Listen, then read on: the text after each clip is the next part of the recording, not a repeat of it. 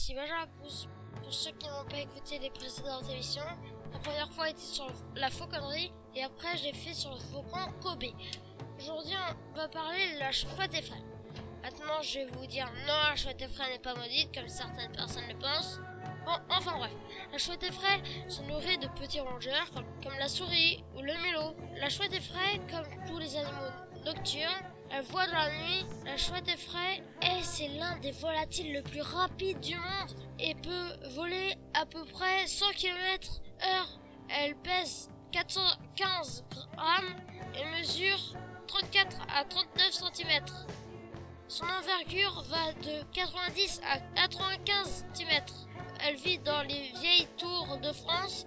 S'il vous plaît, construisez une cabane pour les chouettes effraies car elles disparaissent peu à peu haute d'abri. Merci d'avoir écouté mon émission. À la prochaine.